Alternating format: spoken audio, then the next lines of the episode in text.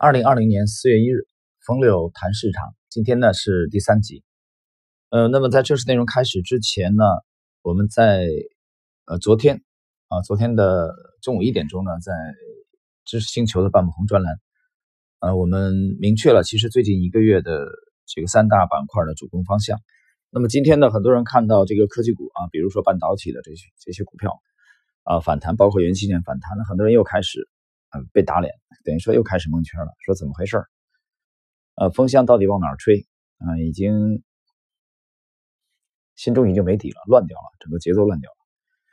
呃，从二月二十五号到这个昨天之前啊，我们已经连续的几篇随笔在提示主流的这个方向。其实这个方向还是比较清楚。那么科技股今天反弹啊，怎么去看待科技股的这个这个反弹？怎么去看待这个风向？到底有没有可能彻底的转变？大家可以去关注一下啊，知识星球的半亩红专栏。好了，我们开始今天正式节目。今天的第一个问题啊，提问：文化传媒消费具有巨大的市场空间，现在具备这样一个存量市场，是否可以去展望增量市场？啊，我们来看一下冯磊的回答。这类股票存在的一个问题是资本。在利益分配环节里的话语权不强。我们投资的时候，不只是看供需，还得看利益市场最终由谁来占有分配。企业经营有各方面的要素，资本只是其中之一。过去传统的成长股企业，资本要素往往居首啊，就是居于首位。你茅台炒再高，也不能套现再办一个，因为品牌资产在公司。所以我过去一直很强调，资本的参与形式就是这个道理。第二个问题，今天根据您的分析体系，跌了七年的 A 股是否接近大牛市、大系统性机会的来临？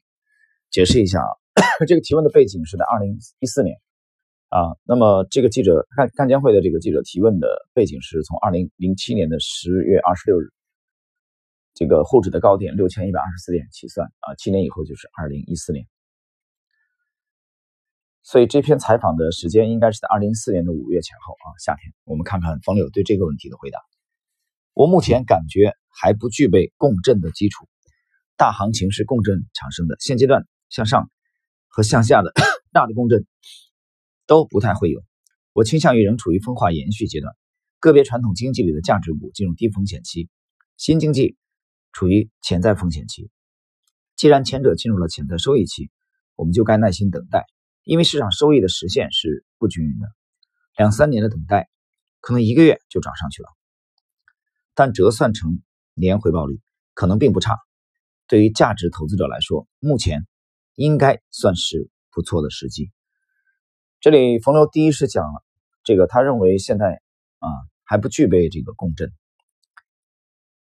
那也就是说，在二零一四年五月份的时候，冯柳还认为认为这个不具备共振产生大行情的基础。啊，这是他讲的原话。第二层含义呢，他讲对价值投资来说，这个阶段啊，应该算是不错的时机。不错的时机呢，实际上我的理解就是，认为下跌空间至少已经不大了。啊，这些是否可以共振的迅速的向上？啊，他在当时至少在二零一四年五月份，他是不确定的。第三个问题，具体来说啊，有哪些投资线索值得关注？白酒是否进入了潜在收益区？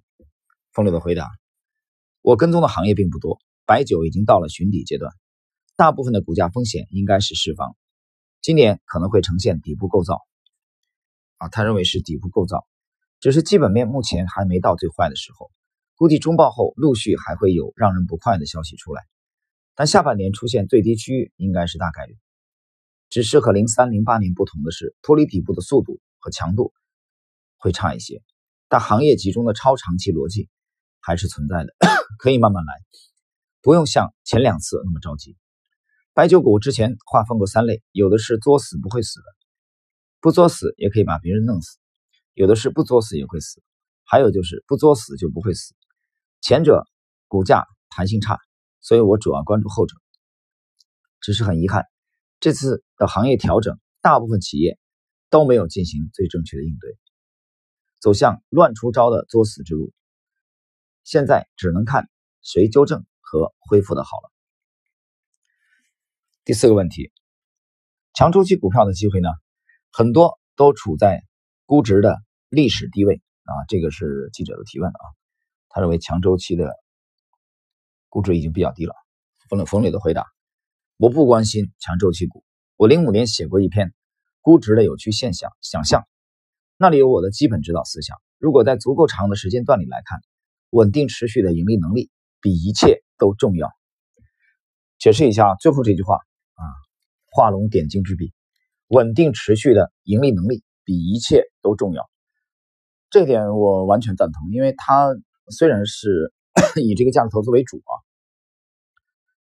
呃，虽然它也这个以图表来佐证啊，虽然它也看图表当中的啊重要的这个价格。那么，虽然他不但是关注大幅度下跌的股票啊，他也关注大幅度上涨的股票，但是不管怎么样啊，无论怎么说，冯勇都是以价值投资为主的，这个是毫无疑问的啊，只能说他在价值投资者当中比较另类而已。他刚才讲的这句话啊，就是今天的第四个问题的冯友的最后一句话，我觉得是非常的传神的啊一笔。原话是：稳定持续的盈利能力比一切都重要。作为一个价值投资者来说，稳定持续的盈利能力啊，是对冯柳这种啊资产管理人的封闭期长达三年甚至五年的基金啊，可以说这是他赢他去挑选股票、持有股票的信仰啊，这点很关键。在应该也是在昨天吧啊，我也更新了一篇，我还谈的这个问题，就是有没有信仰？你做投资有没有信仰啊？你有了信仰。那么，你才有可能啊，会有这个思路。有了思路呢，你才有可能会这个认清事实。那么，在这个基础上，你才有可能会谈到要不要坚守。那么，冯柳坚守的是什么样的股票呢？他刚才有了这个画龙点睛的这一笔，他讲的很清楚，就是稳定啊。第一点是稳定，什么叫稳定？不是大起大落。今年暴赚，啊，明年巨亏，这不叫稳定。第二，关键词是持续，持续，啊，今年盈利，明年还盈利，稳定持续的盈利能力，啊，你得盈利，你不能亏损。第四个关键词，一切，所以稳定持续的盈利能力比一切都重要，就是他可以把其他因素都忽略了，他关注的股票也好啊。他持有的股票也好，我觉得这一点是一个分水岭，也可以说是一个试金石啊，稳定持续的盈利能力。这一点呢，我们在其实一九年啊重仓持有山东药锅的这个个股的这个交易当中呢啊，我们已经啊其实充分的验证了这一点啊。虽然我们跟他的风格不同啊，虽然我们的介入不是以盈利啊为这个切入点。但是我对他这句话啊体会非常深。好了，今天第五个问题，说说您的十啊杠三原则。另外，现在还能选出合适的成长股？风流回答：这个十杠三原则就是首先判断这个企业十年以后也一定要存在，且逻辑上有更好的可能，这是前提。毕竟投资的最大风险是企业的消亡。然后就是论证出它三年内能出现盈利提升和估值提升，前者 需要对企业有了解，后者需要对市场有认识。至于成长股选择，我有个数据系统披露了很多年，主要是偏重于成长参数的，现在还是能选出一些标的的，但是选出来是一回事，敢不敢买是另外一回事。现在能让我投入身家的数据选出来的股票不太有，我内心还是有价值信仰的。所以现阶段没有怎么使用这个系统。它这个系统啊，这个十杠三这个系统，简单的说，第一个就是啊，预估这个企业十年以后有没有可能在。如果预估十年以后这个企业都不在了，那那你所有的这些东西都不存在，啊，都是空中楼阁，无源之水，无本之木。首先确认十年以后这企业啊，大概率还在。这第一，第二。再来论证它三年以内能否出现盈利提升。你看，又回到了刚才我们讲的这个第四个问题的最后一句话：稳定持续的盈利能力，对吧？所以这个十杠三原则里面的第四最后一点，三年内是否出现盈利提升，你还得赚钱嘛，你得给股东创造价值。所以这是核心啊！所以这是今天的第五个问题。我们看啊，今天的。第六个问题，前面您讲到常态市场要坚守价值投资，但很多人认为 A 股因盛行炒作而缺乏效率。看朋友的这个回答，我们不能仅从个人感官上判断，而是要以数据和跟踪测试来证实。从数据模型的测试披露结果看，只要长期坚持财务数据选出，还是能明显超越市场，说明市场对价值有一个效率反应。如果加入市场阶段强度的配合选出，测试结果又更好些。我这里停顿一下啊，停顿一下。你看冯柳的风格又出现了。第一个，他说通过纯财务选出啊，长期坚持，通过财务选出。那我的理解就是纯财务选出，不考虑这个市场的波动，不考虑市场的因素。那结论是什么？能明显的超越市场，这冯柳的结论啊。这其实就是价值投资那一套。但是他后面加了一个如果，如果。加入市场阶段强度的配合啊，加入这个因素，市场阶段强度的配合选出，测试结果又更好一些啊。就是风友的意见是，那比刚才那个单纯的财务选出啊，不考虑市场的一个高估低估，不看市场，你纯价值投资者原教旨主义的不就是这样？我管你什么低估高估啊？有些人做定投也是类似类似的思路，我管你什么六千点啊、一千点、一万点、五百点，不管。每个月固定的买，这就是不纯粹不择时，不考虑市场强度。但是冯柳自己讲了，啊，如果加入市场阶段强度的配合选出，他原话讲的是市场强度。我的理解，其实这个这个时候已经是择时了。可能你出发点不是靠按着这个时间来的，啊，进入的介入的，但是考虑市场强度，那市场肯定有时候强，有的时候弱，所以本质上讲，这一点还是已经在择时了。我们看冯柳后续怎么解释啊？这个测试覆盖了非金融类的所有股票，数据跑了十年，说明中国市场效率还是可以的。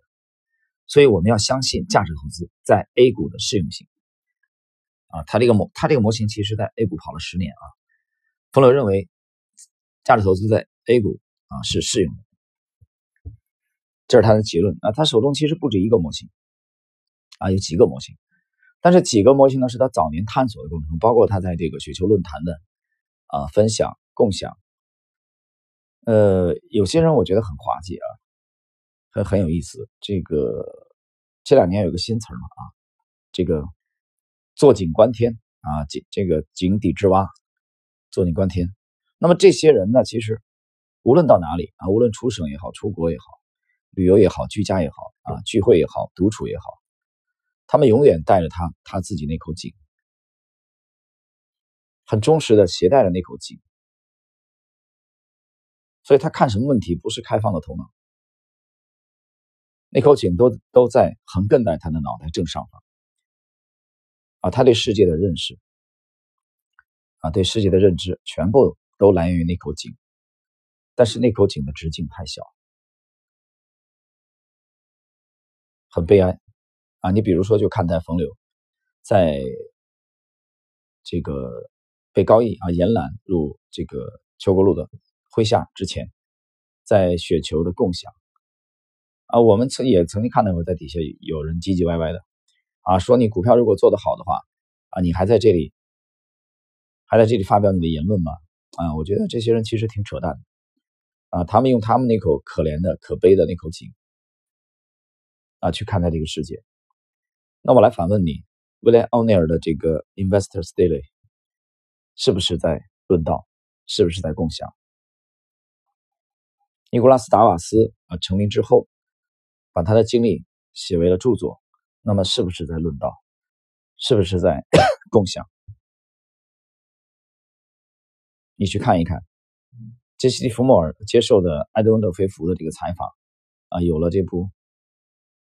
股票以来最伟大的著作《股票作手回忆录》，是不是共享？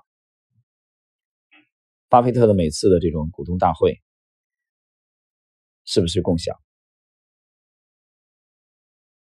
啊，所以我觉得，嗯，你没有做好投资啊，你没有出类拔萃，一定是有原因的。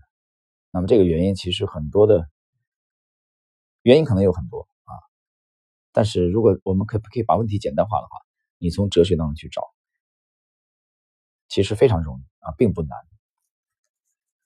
那就是拿起来一面镜子，照照自己。好了，今天的最后一个问题，我们知道 A 股存在一些制度缺陷，资本市场的双向开放是否会带来效率提升？冯柳回答：这个世界是混沌存在的，高效往往伴随着低效，可能有些方面是高效的，某些方面看又是低效的。比如去年的成长股，它是高效的吗？对应它的成长性是高效的，但从资本回报和长期存在能力看，有些方面又是低效的。我们不能一定说欧美和香港的市场一定是高效的，他们可能在某一个层面是高效的，某个层面是低效的。你要清楚所在市场的侧重点在哪里，即所谓的市场偏好。你看有意思吧？啊，这是今天的我们解读的最后一个问题啊。最后一个问题，冯柳的最后的这关键词，他讲的居然是市场的偏好。市场的偏好是什么意思？首先，市场的偏好也是已经在研究市场了，但是纯价值投资者是不研究市场。研究吗？去看《聪明的投资者》啊，去看《证券分析》啊，这两部划时代的原教旨主义价值投资的开山之作啊，本杰明·格雷厄姆·巴菲特导师的著作。市场啊，market，在他那个那里边是贬义词。他发明了一个词叫“市场先生”，来形容交易者躁动的这个心理，对证券的影响啊，价格的影响，或者说他们是重点不放在市场，他们重点在公司上面去研究公司。但是冯柳呢，他提到了市场的偏好。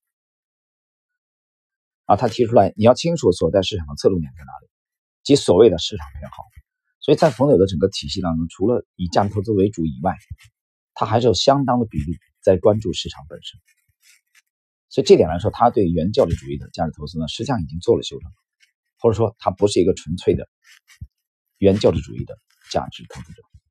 好了，朋友们，今天的我们的这个啊，冯柳谈市场的第三部分内容就到这里。我们在下一集将继续。